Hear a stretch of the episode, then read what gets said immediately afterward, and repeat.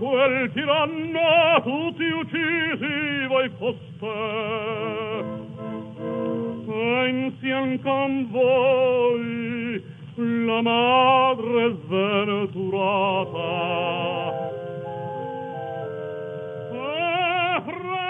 Vendredi 16 septembre, la librairie Ombre Blanche recevait le journaliste et romancier toulousain Jean-Paul Dubois. À l'occasion de la parution de son nouveau roman La succession aux éditions de l'Olivier. Jean-Paul Dubois nous livre ici une histoire où l'évocation nostalgique du bonheur se mêle à la tristesse de la perte, avec un goût pour l'élégance et l'absurde et la liste de ses obsessions toujours intacte. La rencontre était animée par Jean-Antoine Loiseau.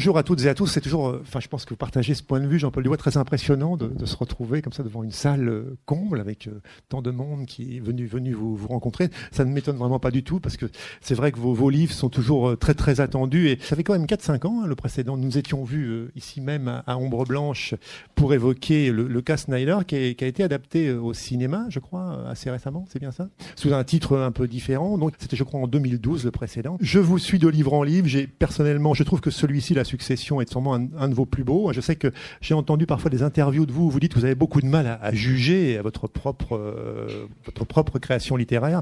Moi, je vous dis, France celui-ci est vraiment un des plus beaux. C'est un peu le récit d'un destin familial, on pourrait le dire comme ça. Un destin tragique, hein, quand même, d'une famille, puisque marqué par de nombreux suicides. Il y a, à un moment donné, un rapprochement esquissé avec Hemingway, avec euh, le destin de la famille Hemingway, si je puis dire. Euh, il y a la pelote basque, la cesta punta, très présente dans le livre le sport est toujours euh, présent, euh, encore que la Cesta Punta est peut-être plus qu'un sport, on nous dirait peut-être pourquoi.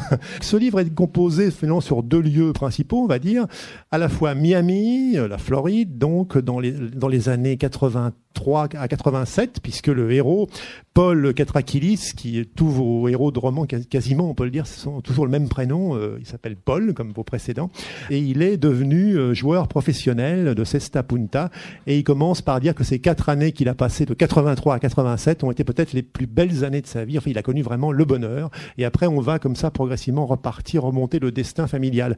J'ai envie de commencer par citer, euh, pourquoi pas, ouvrons le livre dans l'ordre, cette citation de, que vous avez repris de, de George Best, qui est un footballeur, euh, je crois qu'il est né en Irlande du Nord, c'est bien ça, à Belfast, enfin ce qu'on appelait à l'époque l'Irlande du Nord. C'est un plaisir de me tenir devant vous, c'est surtout un plaisir de me tenir debout. C'est un footballeur qui a eu pas mal de démêlés, je crois, avec l'alcool notamment. Et ça nous renvoie à votre précédent livre, le cas Snyder, où euh, Snyder était aussi le nom d'un footballeur. Euh, ça a l'air, loin du sujet, mais finalement ça convient très bien à ce personnage de Paul Katrakilis qui en effet a du mal à se tenir debout, à se tenir devant les autres. Et alors J'imagine que c'est pour ça que vous avez choisi cette citation, je pense. D'abord, bonjour à tous. Euh, bonjour à tous, c'est vrai, on aurait dû commencer comme ça, bonjour. on aurait dû commencer par dire bonjour, en fait. Ben oui, c'est normal. Euh, oui, la, citation de Best. Moi, je suis un fanatique de Georges Best, pas tellement pour le football, qui est pas un sport, mais je trouve que cet homme avait une manière de, de, de se tenir dans la vie qui était complètement désaxée, qui était formidable, qui était drôle. Et euh, c'est une citation qu'il a faite après avoir subi une grève du foie. Il était alcoolique et il s'est présenté devant tous les prostituées. Il faut, Georges Best est un personnage hors du commun. Enfin, je vais pas vous faire un, un, truc sur le football et Georges Best, mais il était, euh, il était aussi connu en Angleterre que les Beatles euh, à cette époque-là. Et il se présente devant donc tous les gens qu'il aimait et tout ça, et il leur dit je suis heureux de. C'est un plaisir de me tenir devant, vous. C'est surtout. C'est un plaisir de me tenir debout. C'est une phrase qui intervient après plusieurs mois d'hospitalisation. De, de, et, et on voit ce type qui, qui va mourir d'ailleurs très peu de temps après. Je, je, vais juste vous raconter ce petit détail euh, qui le caractérise.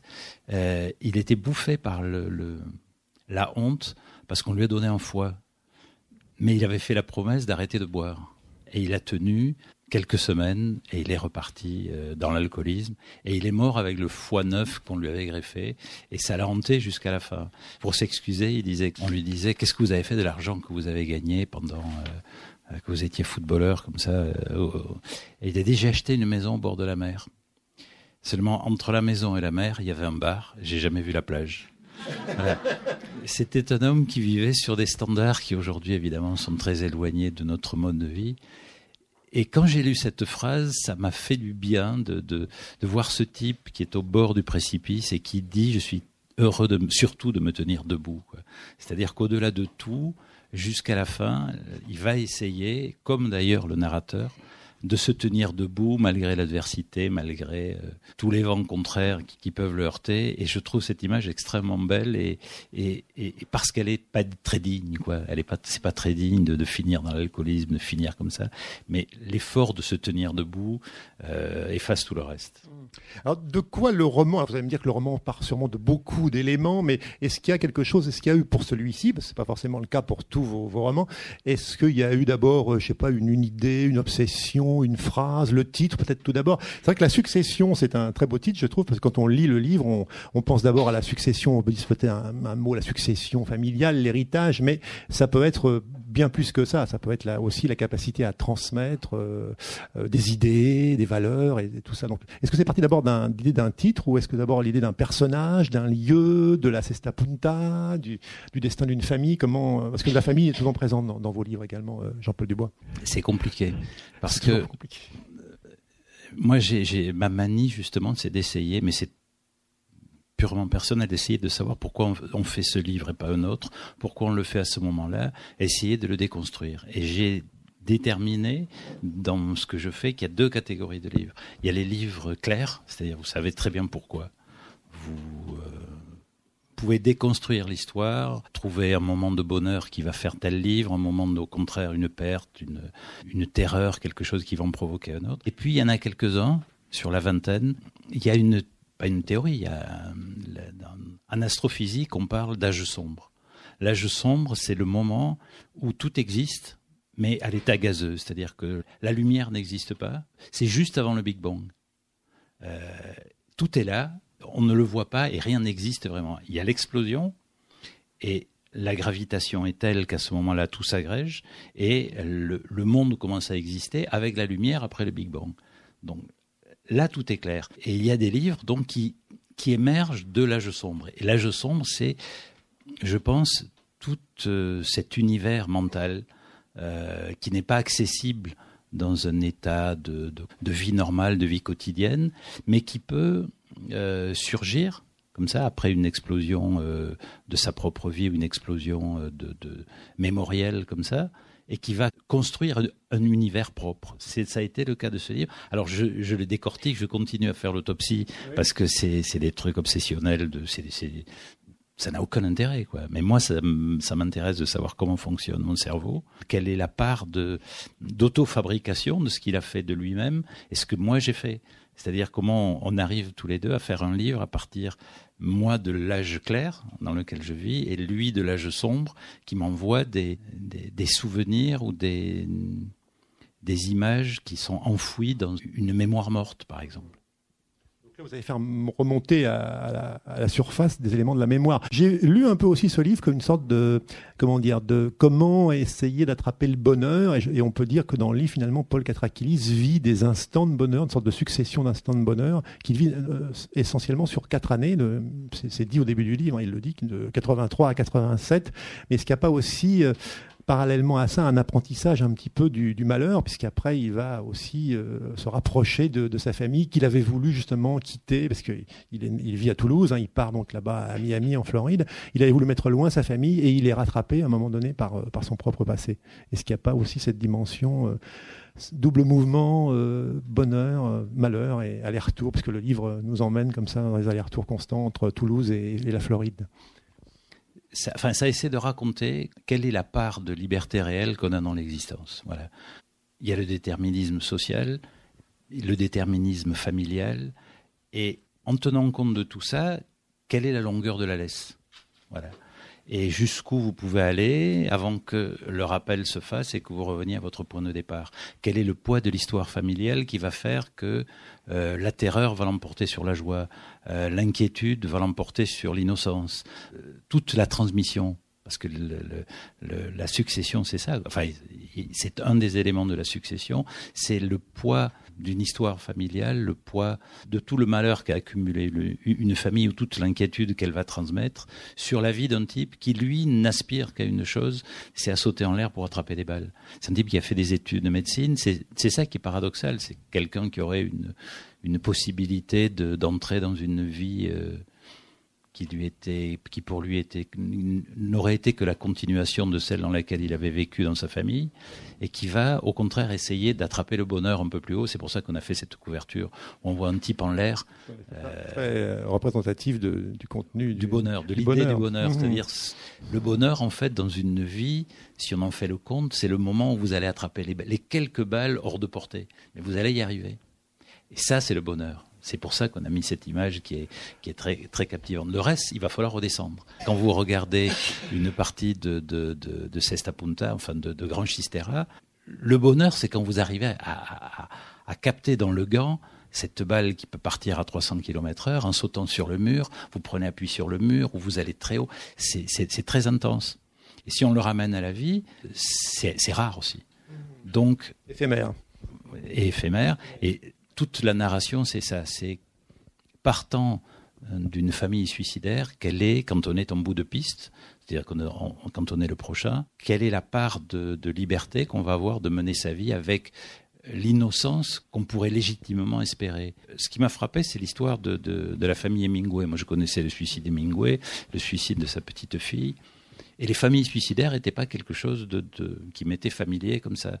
Et puis, j'ai cherché un peu dans, les documentations scientifiques qui avaient été produites là-dessus. Et là, on découvre que le grand-père d'Hemingway s'est suicidé d'un coup de fusil. Le père d'Hemingway s'est suicidé avec son revolver assis sur son lit après avoir fait les dernières ordonnances. Il était médecin comme euh, le, le le narrateur. et comme le père du Hemingway s'est suicidé de la même manière, le frère d'Hemingway s'est suicidé de la même manière, sa sœur s'est suicidée de la, même manière, et sa petite fille s'est suicidée avec des barbituriques. Donc vous voyez sur euh, trois générations ou quatre générations une destinée familiale, ce qui est inquiétant et, légitime euh, comme questionnement, c'est le dernier. C'est-à-dire le type qui est en bout de piste et qui est là, qui dit voilà, il a le choix entre prendre la succession, ou bien tenter de mener une vie. Et tout le livre essaie de raconter justement cette tentative ou ces tentatives successives pour échapper, non pas à un destin, parce qu'il y a aussi euh, euh, des travaux de, de, de euh, scientifiques scientifiques qui essaient de déterminer s'il y a des, des, des, problèmes génétiques qui peuvent générer. Alors on a, on a trouvé par exemple chez, chez Hemingway des excès de fer colossaux qui se traduisent par des, problèmes cardiaques et surtout une sorte de, folie qui, mène au suicide. Donc on découvre petit à petit des choses comme ça. Et quand on est dans cette position-là, on est hors de la maladie, mais on est dans un état mental précaire qui est, vous savez, c'est comme le trou noir, quoi. Il y a la limite au-delà de laquelle il ne faut pas aller. Or, quand vous voyez, vous êtes sur le tapis et que vous voyez toute votre famille se faire aspirer comme ça, le dernier a, quand même euh, dans une position. Parce il, est, fils unique, enfin en plus il n'a pas de frères et sœurs, hein, donc il est forcément le dernier. Et donc, Hemingway a beaucoup compté pour vous. Vous y avez songé, pensé. Vous ça, ça, se retrouve dans le livre du reste. Ça a été. Non, non, non. Il y, a une phrase Hemingway qui est superbe, qui, est vers la fin du livre. Ça tient un peu de choses des fois, mais le, le narrateur se souvient quand il quitte Key West après, bon, pour des raisons qui lui sont personnelles, il quitte Key West et il regarde vers la mer comme ça. Et il se Pardon, il se souvient d'une phrase d'Hemingway qui décrit exactement le, la dérive d'un bateau qui, essaie d'éviter les brisants et qui essaie de profiter.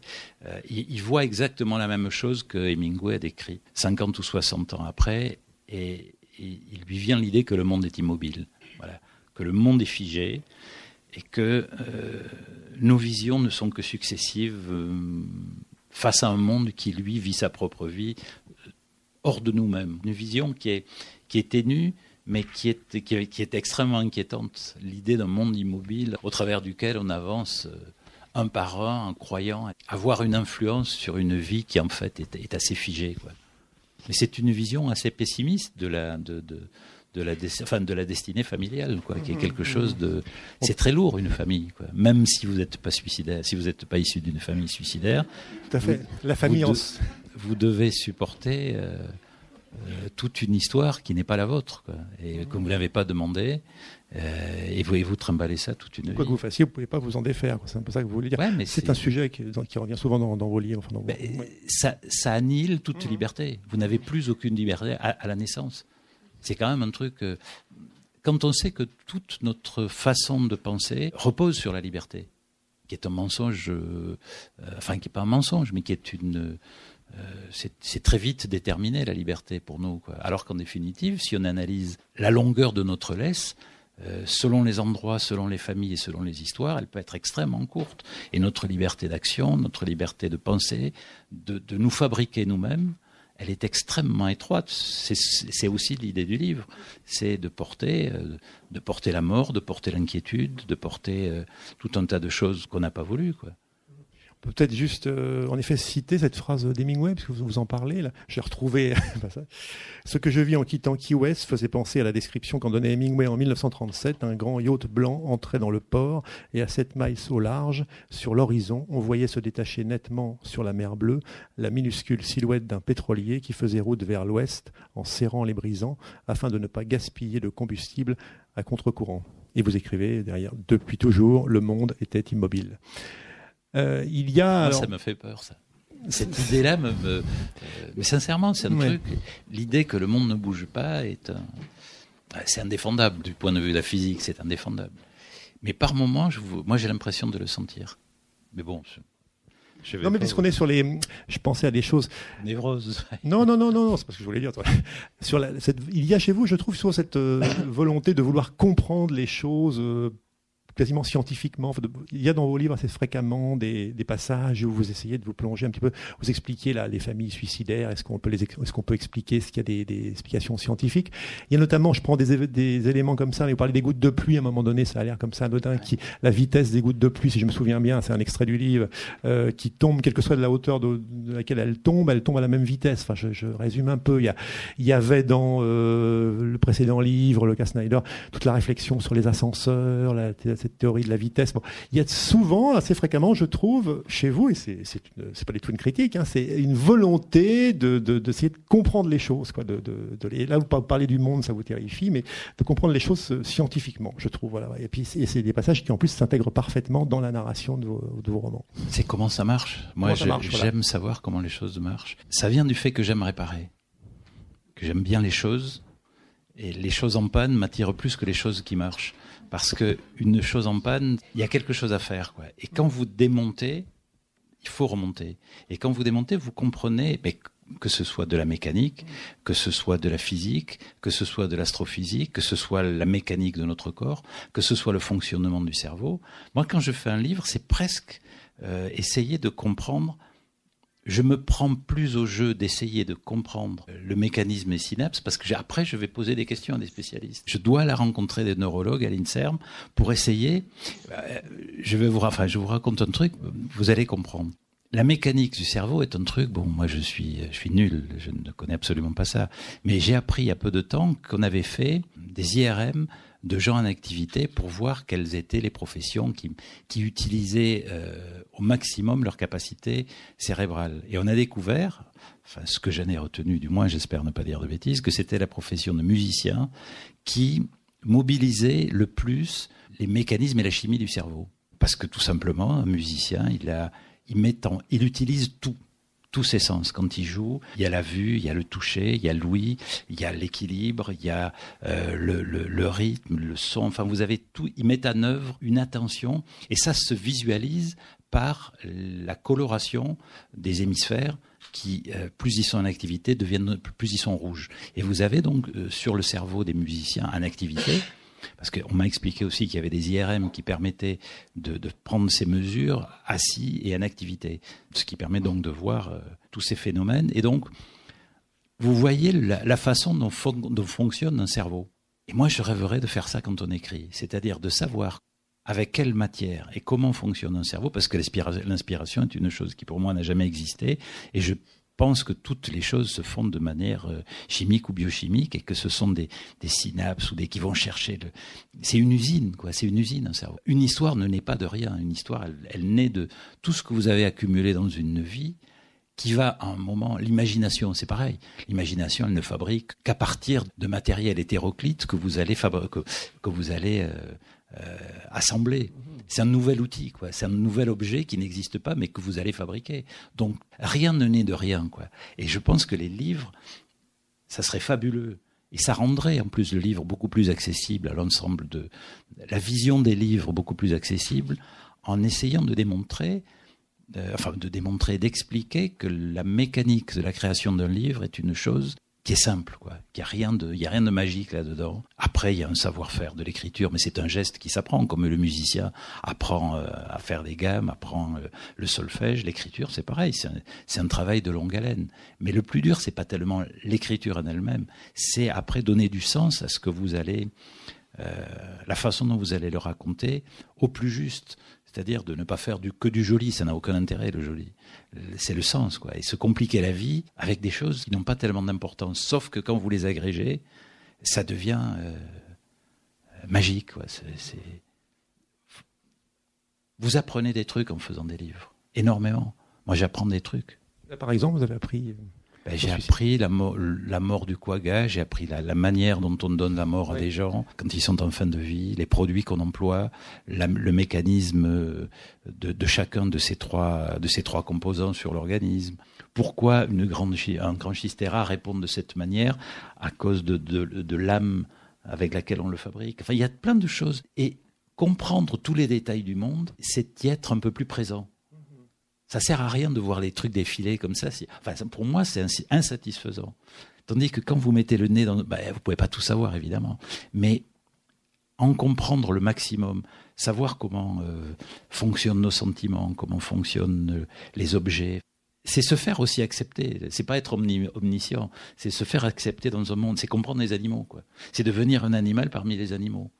Je veux pas que les animaux me comprennent. Moi, les animaux sont toujours présents dans les livres. Je veux pas qu'ils me comprennent. Je veux les comprendre. Et je m'aperçois que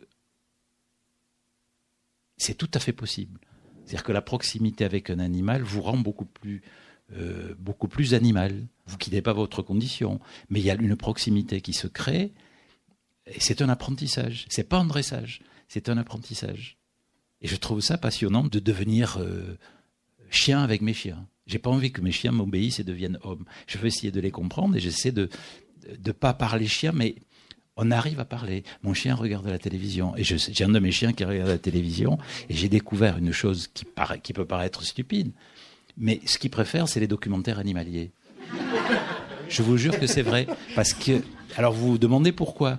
Et vous comprenez que ce chien, si vous l'observez, et ça, ça va vous enrichir après, il découvre quelque chose qui lui ressemble. Je lui ai pas appris. Mais il voit des, des trucs comme ça, il, sur un écran, il voit. Alors on m'a expliqué que ça venait du 16 neuvième, c'est-à-dire que les, les chiens ont une vision plus globale de ces images-là plutôt que du 4 tiers. Et il voit donc des animaux, et pour lui, c'est beaucoup plus intéressant de regarder des animaux que des hommes. Et je trouve ça, euh, je trouve ça malin de sa part. C'est beaucoup plus malin. Enfin, vous tissez des liens avec un monde qui n'est pas visible. Et ça, c'est formidable. Il n'y a pas d'animaux domestiques, quoi. Il y a des, des, êtres vivants. Et plus vous progressez dans leur compréhension, leur approche, mais c'est valable pour tout, c'est beaucoup plus satisfaisant, quoi. Vous vous sentez moins seul. Ça, c'est un truc de fils unique aussi. Essayez d'apprivoiser les choses, les animaux, tout ce que vous n'avez pas. Enfin, vous êtes seul et il faut se démerder pour trouver des amis. Alors les amis, ça va être euh, des, des, des ours en peluche. Moi, je, je, dois avoir 80 ours chez moi. Je, parce que oui, je les, je les ai offerts à mes enfants et mes petits-enfants. Et quand ils grandissent, je leur repique et je les mets dans mon bureau et je les garde. Et il y a toute la, la, la trace familiale. Ah oui, oui. Et, et mais j'y tiens énormément. Mais ça, ça aussi, ça fait partie des livres. C'est avec ça qu'on fabrique des livres. Ça a l'air euh, insignifiant, mais ce sont des petites choses comme ça qui, c'est pas du tout insignifiant et ces passages dont vous, que, vous, dont vous, que vous évoquez sont très importants dans la vie. Vous parlez du quagga, par exemple. C'était un zèbre euh, sauvage, enfin, dont, c'est un passage du livre très émouvant. Il y a le chien Watson, il s'appelle, dans le, un chien que sauve euh, de la noyade euh, Paul Catrakilis un jour. Il y a vraiment une, entre eux va s'instaurer, vous venez de le dire, enfin une complicité, une, il y a un véritable échange entre eux. Et il y a une scène, très belle scène où, à un moment donné, on peut le dire, bon, le, chien meurt et où il pleure, euh, son, son maître pleure, et vous dites, il, pleure, il ne peut faire que pleurer en ces circonstances. Enfin, je, je cite de mémoire, ce qu'un homme raisonnable ne pouvait faire à ce moment-là, c'était que pleurer. Voilà, il y, a cette euh, importance de, relation avec le, monde animal, enfin comme vous venez de le dire. Enfin, c'est, enfin la, plus l'histoire la plus marquante pour moi, c'est le quagga. oui, Et je ne la connaissais, je l'ai, je l'ai, appris il y a une dizaine d'années. Ça ne m'a jamais quitté. Le quagga, c'était un, c'est un zèbre à c'est qui est zébré à moitié. C'est-à-dire le haut c'est zèbre et le bas c'est cheval. Les zébrures s'arrêtent à moitié. C'est une erreur génétique, mais c'est un animal de toute beauté tellement beau que les colons euh, sud-africains et les chasseurs ensuite euh, de l'Europe du Nord sont venus chasser le quagga et l'ont exterminé. C'est un animal qui est extrêmement populaire, c'est pas une race en extinction. Ils l'ont exterminé. Et il n'y a plus eu en Europe que quelques quaggas. Et ils ont disparu les uns après les autres. Et le dernier, et je trouve cette image saisissante, est mort au hum, zoo d'Amsterdam en 1930 ou 40, enfin je sais plus, j'ai plus la date, ça n'a pas de grande importance. Et j'ai mis ça dans le livre et j'ai fait intervenir un personnage qui en tant que vétérinaire va assister ce quagga toute la nuit jusqu'à sa mort. Il fait son boulot de vétérinaire, mais il a conscience d'être le, le dernier humain à voir le dernier représentant d'une espèce qui disparaît. Et ça, c'est une image, enfin, je sais pas, c'est un truc, c'est vertigineux, quoi. Vous êtes le dernier humain à voir cette espèce-là, et jusqu'au bout, il va essayer de, le maintenir. Et puis, bon, le quagga meurt et le type reste à côté de lui. Cet animal qui est, du sud de l'Afrique et qui va mourir dans un zoo humide en plein Amsterdam, parce que tout est vrai, quoi. Il y a pas de, rien n'est enjolivé. Je trouve c'est un peu la marque aussi de l'emprise de, euh, de l'homme dans un, dans un univers où il pense être, avoir pas tous les droits, mais être euh, au centre de la vie. Et là, euh, c'est un type qui va essayer de sauver le dernier animal que ses homologues ont exterminé. Et je trouve ça très, euh, très troublant. C'est d'autant plus émouvant et important dans, dans le livre que c'est on va pas raconter le, roman, ça, ça n'aura aucun intérêt, les, lecteurs le découvriront, mais c'est un moment important où, en effet, donc Paul Catrakilis revient à Toulouse, hein, il reprend possession de la maison et il va côtoyer de près un certain Zigby, qui était un ami de son père. Il va donc découvrir évidemment une autre facette de son père, qu'il croit avoir connu, mais par cet intermédiaire, par, par Zigby, il va, il va le voir un peu différemment. Et à un moment donné, euh, Zigby fait allusion justement à à l'épisode du Quagga que racontait le grand-père. Et quand, quand le grand-père racontait cet épisode, il avait la voix qui, qui, se, qui se, modifiait parce qu'il y avait, il était saisi par l'émotion. Et Zigby a tendance un peu à se moquer. Euh, donc, et c'est à ce moment-là que donc Paul lui dit, euh, il le met dehors parce qu'il ne supporte pas que ça, ça, lui rappelle aussi son enfance, cet épisode important, et que qu'on puisse se moquer de son grand-père en quelque sorte euh, via cette histoire. Donc c'est aussi des, des, passages qui mine de rien sont, sont très très au, cœur du livre, je trouve. ceci dit, pour être honnête, il faut dire que le grand-père était quand même assez spécial. Oui, bon, enfin ça c'est. C'était un, un, des médecins euh, qui a autopsié Staline et il a compris très vite que tous les médecins, parce que ça historiquement tout est vrai, que tous les médecins qui ont euh, fait l'autopsie de, Staline après son hémorragie cérébrale euh, ont disparu dans les jours qui ont suivi, soit dans des camps, soit ils ont été abattus.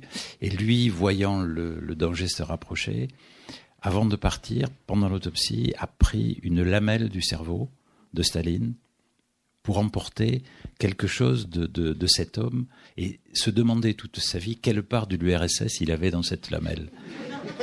Et ça aussi, c'est assez vertigineux parce que grandir euh, dans un univers comme ça avec euh, le cerveau de Staline tous les soirs euh, qui était à l'étage et vous avez cette lamelle et vous vous dites qu'est-ce qu'il y a là-dedans quel est, quel est le, quelle a été l'importance de ce, de ce, fragment euh, de l'encéphale. Et donc il a grandi, le narrateur a grandi dans ce monde-là, quoi, dans cet univers-là où, tout est à la limite du vraisemblable et de l'acceptable, parce que c'est quand même euh, tous les comportements familiaux sont, sont toujours à la limite. Enfin bon, ça on vit tous là-dedans.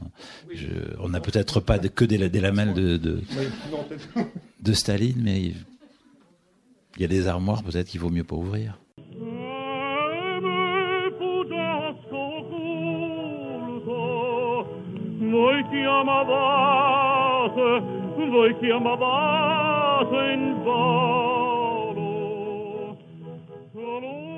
Jean-Paul Dubois à la librairie Ombre Blanche à Toulouse le 16 septembre dernier pour son dernier roman La Succession paru aux éditions de l'Olivier.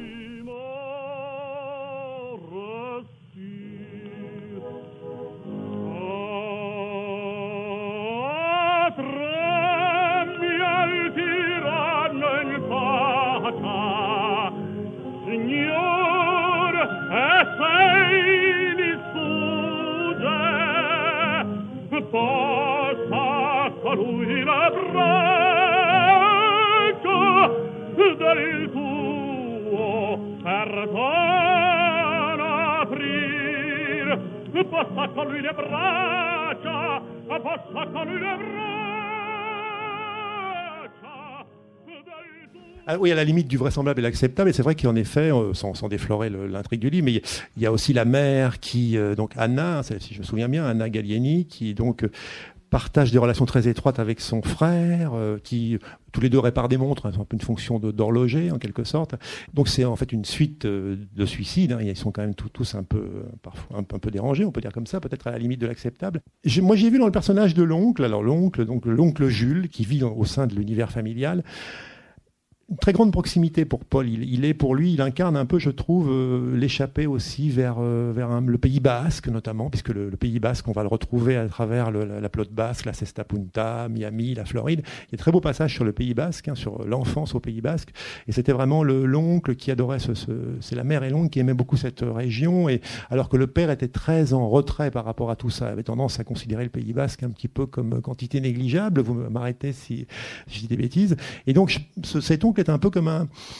Je ne sais pas si c'est un père de substitution, mais on sent une proximité quand même euh, avec cet oncle. C'est peut-être le, moins. Euh, enfin, sa fin euh, contradira ce que je vais dire, mais c'est un homme qui essaie de, de, vivre. Bah, il est dans une situation, là aussi, on retrouve la famille, c'est-à-dire c'est sous le même toit d'une grande maison, qui est situé du côté de, du musée des Georges Labitte. Dont vous parlez, Georges Labitte aussi, oui. Ça, c'est une histoire extraordinaire. C'est phénoménal. Donc, cette famille qui vit dans ces grandes maisons bourgeoises, on retrouve le grand-père qui était le médecin de Staline, le père qui est un médecin assez curieux, qui, qui a commencé à faire des consultations. Sa particularité est de faire des consultations en slip quand il était euh, au service, il était major au service militaire. Ensuite, on découvre que ce type a une relation très, très spéciale avec ses patients. Dans cette maison aussi vit sa, sa femme qui vit avec son propre frère. Et tous les soirs, le frère, les frères et la sœur ne se sont jamais quittés. Et ils vivent comme ça dans une sorte de symbiose permanente. Le fils regarde tout ça, il a l'impression que son père est un visiteur, quoi, et qui tous les soirs, la mère regarde la télé avec euh, le visage sur l'épaule de son frère. Et tout ça crée des situations très, très étrange et, et l'oncle est effectivement le seul type un peu normal enfin un peu normal, qui a une vie tonique, qui a une moto, une Ariel 1000. La première fois que j'ai fait de la moto dans ma vie, c'était une Ariel 1000. C'est quelque chose de phénoménal. C'est un truc, c'est, c'est trois chevaux à la fois. Quoi. Vous, vous êtes, vous êtes sur un truc, ça fait un bruit, c'est, c'est magique.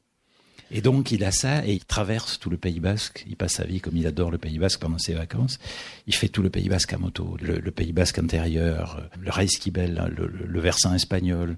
Euh, Enfin, c'est un univers extraordinaire, le Pays Basque. Donc cet homme vit un mois par an une vie à peu près normale et il aspire dans cette vie et sur la l'Ariel, euh, son neveu, qui voit dans cette famille une lueur d'équilibre, une surtout de joie de vivre. Ce mec-là est bouffé par la joie de vivre un mois par an, ce qui est quand même pas terrible, mais c'est quand même exceptionnel dans la famille. Est-ce que c'est justement euh, ces voyages au Pays Basque qui vont donner à, Paul cette, passion de la pelote basse, qui, sont, qui va partir, comme je l'ai dit, dans les années 80, il part à Miami, en Floride. Alors bon, devant pourquoi la Floride, Miami Moi j'ignorais complètement qu'il y avait des, frontons et qu'on jouait, euh, excusez-moi, hein, mon ignorance, qu'on jouait à la pelote basque à Miami en Floride. Pourquoi alors d'abord et bah, y a la pelote basque en Floride parce que tous les bergers euh, espagnols ont toujours été de grands voyageurs et ils ont migré vers l'Amérique du Sud, mais aussi euh, du Nord. Et partout où ils allaient, en Amérique, ils, installaient des frontons pour jouer à leur jeu. euh, qui est un jeu ancestral, qui est voilà. Et malheureusement, ils sont allés en Amérique et les Américains ont la fâcheuse tendance de détériorer la beauté de certaines choses et transformer un jeu qui est le plus euh, peut-être le plus beau parce qu'il y a je dirais, si, il y, a, un enjeu, mais c'est un jeu qui est, de, toute beauté, qui est un truc esthétique. C'est indescriptible. Si la télé maintenant commence à, retransmettre de la ceste en punta, parce que c'est magique, quoi. C'est pas un jeu d'affrontement. Ça ne correspond en rien au sport actuel. Mais les Américains ont euh, retourné le gant pour en faire un jeu professionnel, pour en faire un jeu avec des paris colossaux habiller les joueurs aussi comme des, joueurs de, la NFL avec euh, des casques, avec des, t-shirts, avec des numéros à l'américaine. Enfin, ils ont transformé à la fois l'habit, les règles aussi pour pouvoir inciter les parieurs à jouer sur chaque point. Donc un jeu qui était euh, rural, désintéressé et fondamentalement beau est devenu une affaire de parieurs. Et les premiers directeurs de, de, de Cesta Punta, qui est le lieu où il y a 15 000 ou 20 000 personnes qui allaient voir ça à Miami, tous les soirs. C'était bourré à une époque, avec tous les acteurs, toutes les actrices, tous les, les présidents, tous les, républicains, les démocrates, tout le monde devait être vu dans ces trucs-là. C'est pas pourquoi, c'est devenu à la mode. Sauf que la mafia s'est quand même intéressée pas mal à Serrayalai, parce qu'il y avait beaucoup d'argent. Et les premiers directeurs, il y en a un qui a fini, c'est comme dans Les Affranchis exactement, qui a fini plié en deux dans la malle. Euh, la malle a été mitraillée et bon, il est resté plié en deux pour le restant de sa vie. Le deuxième a été abattu sur son parcours de golf. Et le troisième a fini vraisemblablement dans les fondations d'un des immeubles. Euh, donc, quand vous êtes à Handaï, à Bayonne, à Ustaritz, je sais pas, enfin, tous vous pouvez pas imaginer que, de l'autre côté de l'océan, il y ait de tels enjeux et une telle détérioration de la réalité de ce qu'était ce jeu, quoi. Et moi, ça m'a plu de raconter ça parce que j'ai découvert ça à 20 ans par hasard, qu'il y avait un rail à là-bas ce que je racontais à Christian Torel tout à l'heure, mon idée quand je suis parti, c'était d'aller voir Fidel Castro. Ah à 20 ans, c'était une idée comme ça. Je voulais voir à quoi ressemblait Cuba. Et le seul moyen, c'était de passer par la Floride et le Mexique pour remonter par le Yucatan avec un bateau. Donc j'ai pris un avion qui était un low, low, low cost, qui menaçait de vous tuer en atterrissant aux Açores et qui ensuite vous déposait à Miami. Pas très longtemps, il fallait vite. Euh, enfin bon. Et et c'est là, à, la sortie de l'avion, c'était en 70, je découvre ce, jeu qui était inimaginable. Quoi. Vous pouvez pas imaginer. Euh, il faudrait imaginer le PMU plus les courses de chiens, plus la NFL, plus le, public du basket, pour avoir l'idée de, Et quand vous avez grandi à Handaï ou dans ces endroits-là, vous pouvez pas imaginer passer brutalement dans cet univers-là. Et ce monde s'est écroulé. Et ça aussi, c'est phénoménal de raconter ça. Mm à mesure que vous, vous, racontez l'écroulement du, narrateur, c'est-à-dire la perte de son élan de vie, la perte de, la confiance et de, enfin, quand vous sentez que le poids de, l'histoire familiale petit à petit le reprend, dans le même temps, vous découvrez, c'est aussi réel, l'histoire de la déchéance de la pelote professionnelle aux États-Unis. La désaffection du public, le fait aussi que ça. La mode qui passe. Et la marchandisation, quand même, il y a l'aspect économique qui joue derrière. Il y a de plus en plus un enjeu financier. Bon, il a toujours été présent, mais ça, se modifie quand même. Il y a des passages très. On bascule dans un autre monde, quand on quitte un peu une époque. Enfin, c'est vraiment. Oui, mais à la fin, le, ce monde-là disparaît. C'est phénoménal à voir. Il y avait un très beau reportage qui a été fait il y a quelques semaines sur Canal, où on voyait cet endroit qui était le, le Rail de Miami, où vous aviez trois restaurants à l'étage, des bars partout, du monde, mais ça grouillait. Aujourd'hui, il y a les mêmes joueurs qui continuent à jouer parce que la loi fédérale de Floride oblige les propriétaires du casino voisin, qui sont les Indiens séminoles, à maintenir en activité leur ILI s'ils veulent exploiter le casino. C'est valable pour toute la Floride. C'est une loi fédérale.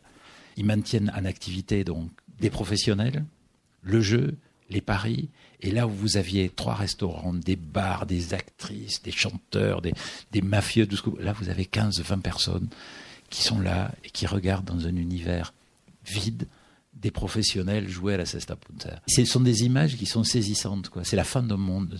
Et c'est un monde qui, qui continue à, avoir des soubresauts de vie comme ça, à heure fixe. Et puis tout s'éteint, tout disparaît. Et le lendemain, il y a encore des soubresauts. Puis ça va s'arrêter, évidemment, parce que on ne va pas maintenir indéfiniment euh, un patient en, mort cérébrale. Qu'est-ce qui fait, à votre avis, parce que vous parliez de cette fascination que vous avez pour la pelote basse, que c'est comme un sport, vous dites qu'on le voit un peu plus maintenant à la télé, mais qu'est-ce qui fait que c'est pas plus quand même euh, retransmis, mis en valeur? Parce que c'est quand même euh, assez, euh, c'est curieux, non? Parce qu'il n'y a pas d'argent. Oui. Parce que c'est pas un sport professionnel chez nous. Parce que il n'y a pas d'affrontement, il n'y a pas de choc, il n'y a pas d'histoire à raconter. C'est simplement beau, quoi. Et la beauté n'est pas, contrairement à ce qu'on croit, à la différence du cinéma, la beauté n'est pas télégénique à la télévision. La télévision fonctionne sur l'immédiateté, l'efficacité, le suspense. c'est, un objet de consommation immédiate. Il faut, il faut avoir une réponse immédiate. Quoi. Euh, il y a une angoisse, il y a un enjeu, mais il faut que la réponse soit réglée et, si possible, avec un affrontement. S'il est physique, c'est encore mieux. On voit ça avec la modification du jeu de rugby depuis le professionnalisme tout change. On change des règles pour justement avoir un affrontement plus, plus immédiat et des réponses plus immédiates. La pelote, il n'y a rien de tout ça. La pelote, c'est simplement beau. C'est des types qui sont des athlètes hors du commun, qui sont heureux de jouer à un jeu. Et des gens sont simplement heureux de le regarder. Qu'est-ce que vous voulez que les télés s'emmerdent à filmer ça?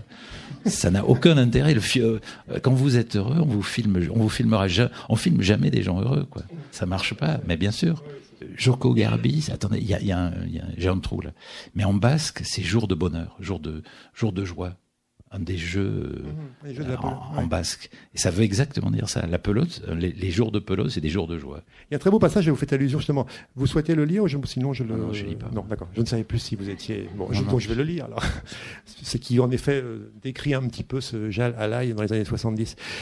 Il est difficile aujourd'hui d'imaginer ce que fut cet endroit au début des années 70. Le Jai Alai de Miami était une sorte de chapiteau de cirque sous lequel entraient et sortaient toutes sortes de bêtes curieuses, vedettes de cinéma sanctifiés, producteurs opiomanes, chanteurs déglingués, gangsters en vue ou rangés, grossiums endurcis, hommes politiques hétéros, gouverneurs homo, sénateurs bi, flics de toute obédience et même des concessionnaires Chevrolet venus de Louisiane pour le week-end.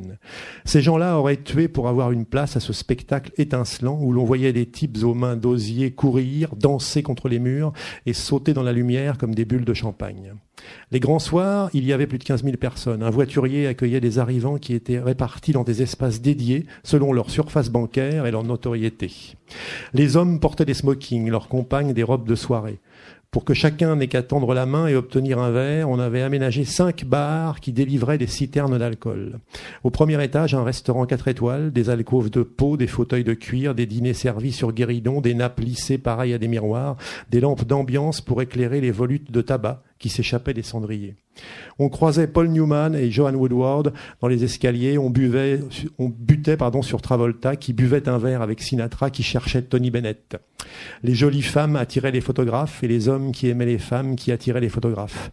Séduire, fumer, boire, manger et surtout, surtout parier. Un million de dollars par soirée durant les week-ends. Ici tout était cher, les places, les boissons, les menus, les cigarettes et les pourboires. Au rez-de-chaussée la vie était identique, mais sans les photographes, les jolies femmes, le champagne et les crooners. L'excitation était cependant identique, s'extasier, vibrer, applaudir, célébrer et surtout, surtout, parier. Tout devait aller à une vitesse folle, les balles, les pelotaries, les quiniélas, les commandes, le service et le traitement des mises. Partout des comptoirs pour jouer, souvent, rapidement, sans réfléchir, simplement parce que le guichet était là, et perdre et rafler, et perdre et reperdre encore. Mais au bout du décompte, tout le monde avait le sentiment d'être au bon endroit, d'en avoir pour son argent, même quand il s'était évaporé, car le spectacle était exceptionnel.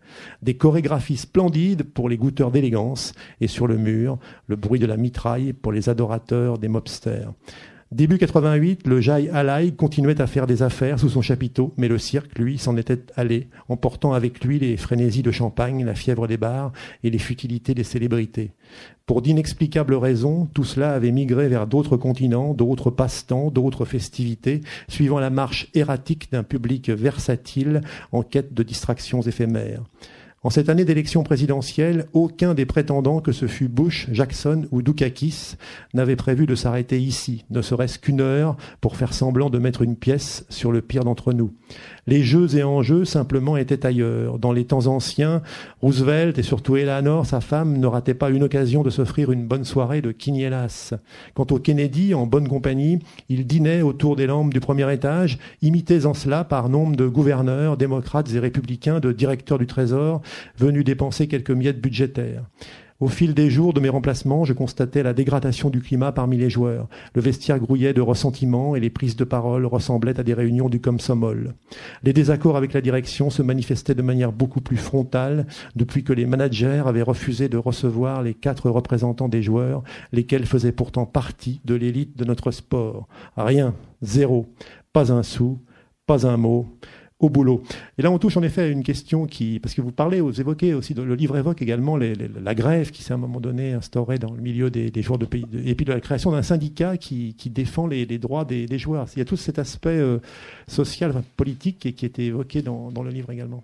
Oui, il y a eu deux grandes grèves, ce qui peut paraître étrange aux États-Unis, mais des, grèves qui ont duré euh, plus de 18 mois la seconde et 3 ans la première la chute de la Sestamputa aux, aux États-Unis vient de là, c'est-à-dire qu'après la grève, le public, enfin pendant les grèves, le public, ils ont essayé de d'embaucher à la va-vite, quoi, comme on prend, vous savez, dans les usines, ce qu'on appelait les jaunes, c'est-à-dire des mecs qu'on va prendre et remplacer pour. Euh, et, là, ça n'a pas marché. il y a eu la désaffection et ces grèves qui ont été. C'est-à-dire que les gens étaient employés aussi. C'est un endroit. Euh, ils étaient très très mal payés parce que c'était des gens qui venaient très souvent d'endroits très pauvres, euh, notamment d'Amérique du Sud, d'Argentine, euh, et ils avaient des salaires de misère pour jouer. Les gens étaient assez maltraités. Quoi. Il y avait la façade du spectacle et, l'arrière-plan ou la vie des, joueurs professionnels à ces temps-là était extrêmement dur. Quoi. Il y a, l'importance aussi des, personnages, euh, comment je vais les appeler? Ils ne sont pas du tout secondaires, mais disons qu'ils ne sont pas les vraiment mis en avant, qui sont par exemple l'ami, le copain d'origine cubaine de, Paul Katrakilis, qui est Joé Epifania. Euh, il y a très belle euh, histoire d'amour, mais sans déflorer hein, le, livre que va connaître Paul Katrakilis avec la, la patronne, enfin la directrice d'un restaurant chez Wolfies, je me souviens bien, qui est une très magnifique euh, femme d'origine norvégienne, euh, beaucoup plus âgée que enfin beaucoup plus, un peu plus âgée que lui, on va dire. Ingvild Lund. Est-ce que pour vous les, les, prénoms, les noms sont, sont, importants? Je trouve souvent les, les, noms que vous employez, les noms de vos personnages sont assez évocateurs de, de bah voilà, de du lieu d'origine des personnages, de la manière dont ils peuvent se comporter dans la vie. Est-ce que c'est important pour vous, les, prénoms et les noms Important, oui, c'est très important. Catrachilis, c'est le demi d'ouverture de Montpellier. Voilà. mais, chacun, chaque fois, je prends euh, Snyder, c'est un footballeur euh, hollandais. Je prends toujours des, noms. Ça, rejoint sur la fabrique du livre au début. C'est-à-dire que c'est rentré un jour comme ça dans l'oreille et ça n'en sort plus. Et vous allez avoir Katrakidis qui va tourner. Là, Ingvild Lund, c'est deux choses. C'est une euh, personne avec qui j'échange, à qui j'achète des pièces détachées en Norvège, qui s'appelle Ingvild Drageset.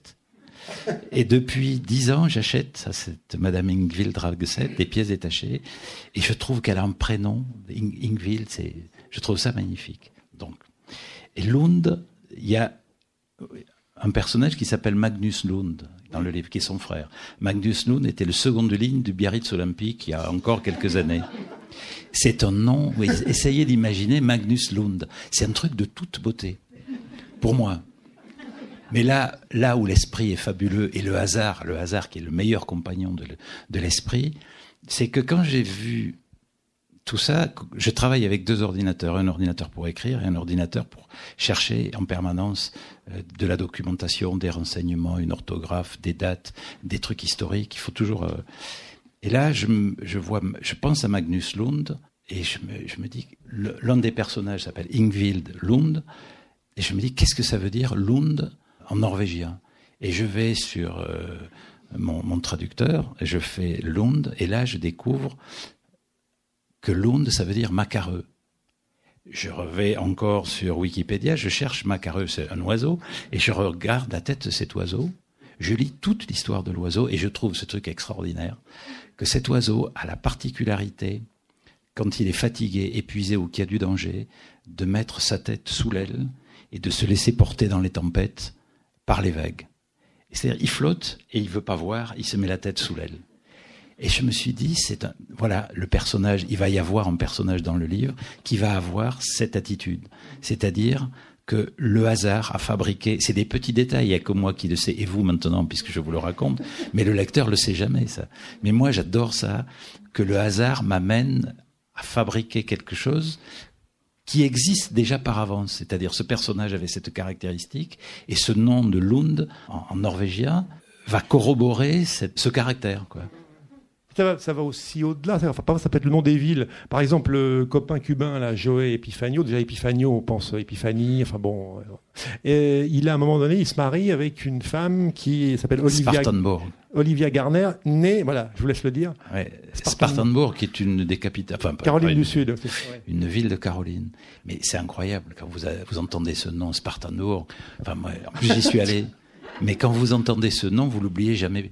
Et cette femme a la particularité d'être euh, ces, femmes formidables qui sont capables de tout faire, c'est-à-dire de déraciner les pieds d'un d'un palmier, puisqu'elle travaille dans, dans le domaine. Euh, d'être, euh, c'est à la fois une femme, un copain d'enfance, enfin tout ce que vous pouvez imaginer. C'est un personnage vraiment qui porte une vie phénoménale. Quoi. Et donc, son mari, qui voit cette femme ne peut l'appeler non, ni, ni, par son prénom ni rien, il l'appelle Spartanburg. Parce que Spartanburg, c'est l'incarnation de cette force vitale, de ce truc, euh, un mélange de, de, de tout, d'alsacien, de, d'allemand, de, de, d'énergie, de, voilà, Spartanburg. Donc c'est le nom. Oui, c'est important que. Euh, et du reste, Joé, son, son compagnon, enfin, dit que, en fait, cette femme, elle, l'attendait. C'est pour lui, quoi. Il trouve ça formidable d'avoir, justement, il le dit lui-même, il l'écrit, voilà, avoir une femme née à Spartanburg. Enfin bon, euh, après, il, ne s'empêche pas de dire à un moment donné qu'il a rencontré la famille, que le, père de la fameuse Olivia. Mais ça n'a rien à voir. La famille, encore une fois, voyez. La famille. Mais être marié à quelqu'un qui est, qui est né à Spartanburg, ça vous donne quelque chose dans la vie? Moi, ça me rassurerait. C'est vrai. C'est chacun ses petits trucs. Et je crois que c'est des, choses comme ça dans la, vie, dans la vie et dans les livres, des, trucs d'Indiens. Alors moi, je suis pas du tout religieux, je suis pas du tout mystique ni rien, mais je crois aux trucs d'Indiens. Vous savez, les trucs. Je sais pas. Les... On m'a offert, par exemple, des plumes. Euh, des plumes d'Indiens qui, qui, qui, sont censées, ça fait très très longtemps, qui sont censées empêcher les cauchemars chez les enfants et tout. Mais j'ai ça depuis toujours à 20 cm. Ça ne m'enlève absolument rien. Mais, de savoir que c'est un Indien qui l'a fait, certainement pas en plus, mais peu importe. Mais la plume d'Indien qui retient le, piège à cauchemar. Il y a plein de trucs comme ça. Des petits objets sacrés, ça aide. Ça aide quand vous ne croyez en rien. C'est ça, c'est, la religion du porte-clés, quoi. Si vous parlez de croyance, il y a un moment, euh, là encore, le nom, le nom de, du recruteur en pelote basque, un moment, qui, qui va recruter justement Paul, qui s'appelle Laszlo Pape aussi. Euh, Laszlo Pape, c'est pas mal comme, bon, comme nom aussi. je, vais, je vais vous décevoir, mais sans doute, Laszlo Pape a été le premier boxeur hongrois à être champion olympique. Et ce type a hanté ma jeunesse. Le nom Laszlo Pape, c'est phénoménal. Depuis que je suis gamin, j'ai la manie de répéter des noms en permanence. je ne sais pas si c'est une maladie, mais c'est un tic. Toute la journée, je dois répéter peut-être 50 ou 60 ou 80 fois mentalement le, le nom de Laszlo Pape ou d'autres noms. Et ce gars-là, il m'a jamais quitté et il est rentré dans le livre, mais comme chez lui, naturellement. C'était le recruteur, c'était Laszlo Pape parce que c'est, c'est aussi l'univers de la boxe. C'est-à-dire un monde où il est pas tendre, hein, il est. Ouais, mais rien n'est clair. Quoi. Il y a les arrangements, il y a, il y a tout. Il fait son contrat, c'est pas très clair. C'est un professionnalisme, c'est les mecs marrons, c'est les arrangements de match et tout. Et Laszlo Pape, ça allait bien. Il est rentré.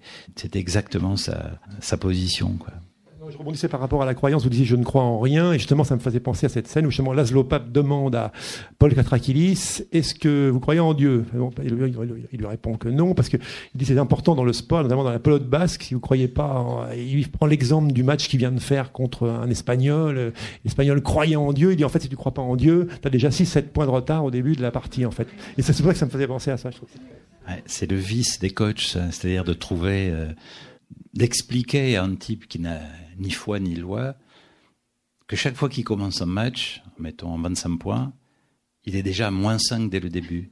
Parce qu'il lui explique que, et c'est pas, pas idiot, il lui dit, comme dans le film de Woody Allen, balle de match, vous savez, il y a un moment, il y aura toujours dans un match, quel qu'il soit, un affrontement quel qu'il soit, le moment où la balle va hésiter entre les deux côtés, où elle va toucher le filet, où elle va hésiter. Il lui dit, tu vois, si tu crois en Dieu, les 5 points, c'est le moment où la balle va tomber de ton côté. Si tu ne crois pas, elle, elle tombera jamais de ton côté. Donc tu démarres à moins 5. Et imaginez qu'un type qui est jeune, qui croit euh, à, l'innocence de ce jeu et tout, tombe sur un coach, un recruteur qui va lui changer, changer sa vie, même avec des études de médecine, ça vous ébranle. quoi. C'est un type qui s'est dit, à un moment, il envisage même de se dire que que la religion peut être un, go-between entre le, bonheur et le, jeu de pelote basse. C'est le vice.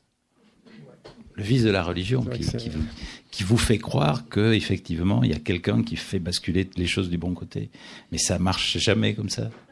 Enfin, pour moi. Vous venez d'écouter une rencontre enregistrée le 16 septembre 2016 à la librairie Ombre Blanche à Toulouse avec le romancier Jean-Paul Dubois, auteur de La Succession, paru aux éditions de l'Olivier. Jean-Paul Dubois a fait paraître de nombreux romans, dont Kennedy et moi, au Seuil en 1996, Une vie française chez l'Olivier en 2004 ou encore Le Cas Snyder en 2011, adapté au cinéma. Il faut vivre L'azur au-dessus comme un glaive presse à trancher le fil qui nous retient debout. Il faut vivre partout dans le bout et le rêve, en aimant à la fois le rêve et la boue. Il faut se dépêcher d'adorer ce qui passe. Un film à la télé, un regard dans la cour. Un cœur fragile et nu sous une carapace. Une allure de fille éphémère qui court. Je veux la chair joyeuse et qui lit tous les livres des poètes balards de la Bible à